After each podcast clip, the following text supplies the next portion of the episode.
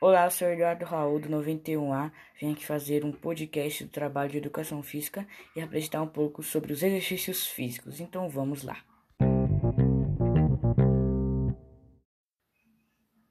E para muita gente que não sabe, a atividade física qualquer movimento voluntário produzido pela musculatura que resulta num gasto de energia acima do nível de repouso. Exemplos: passear com o cachorro, dançar e entre muitas outras coisas.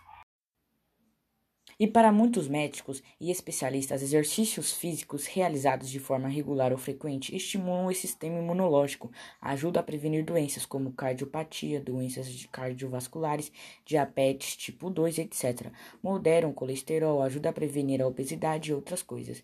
A atividade física regular não reduz apenas medidas, ela melhora a capacidade cognitiva, reduz os níveis de ansiedade e estresse, fornece mais energia e aumenta a autoestima. Além disso, os movimentos motores realizados durante a atividade física é, liberam endorfinas no cérebro.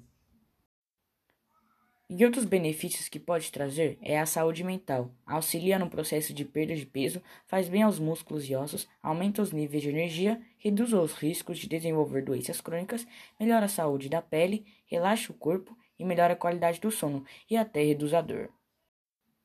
E para aquelas pessoas que não gostam de fazer exercícios físicos ou tem preguiça de levantar do sofá ou da cama, é, ao passar muito tempo sentado, a musculatura responsável em estabilizar nossa coluna, principalmente os músculos do abdômen e a musculatura da região lombar, passam a ficar mais relaxados e enfraquecidos, aumentando ainda mais as pressões sobre a coluna, e o que facilita a ocorrência de dor, explica o ortopedista.